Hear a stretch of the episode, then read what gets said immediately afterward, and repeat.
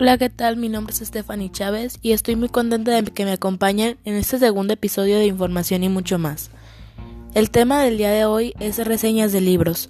En esta ocasión hablaremos de uno en particular que me tiene fascinada y se titula Cartas de Amor a los Muertos.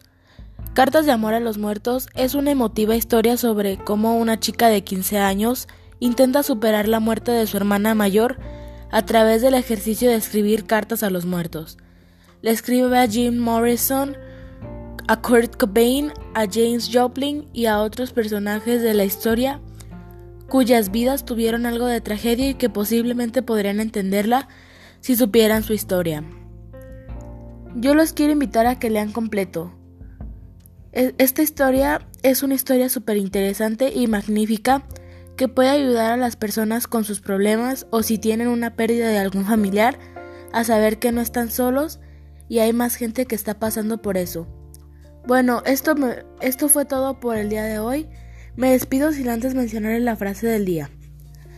La vida no se divide en, minutos, se divide en momentos.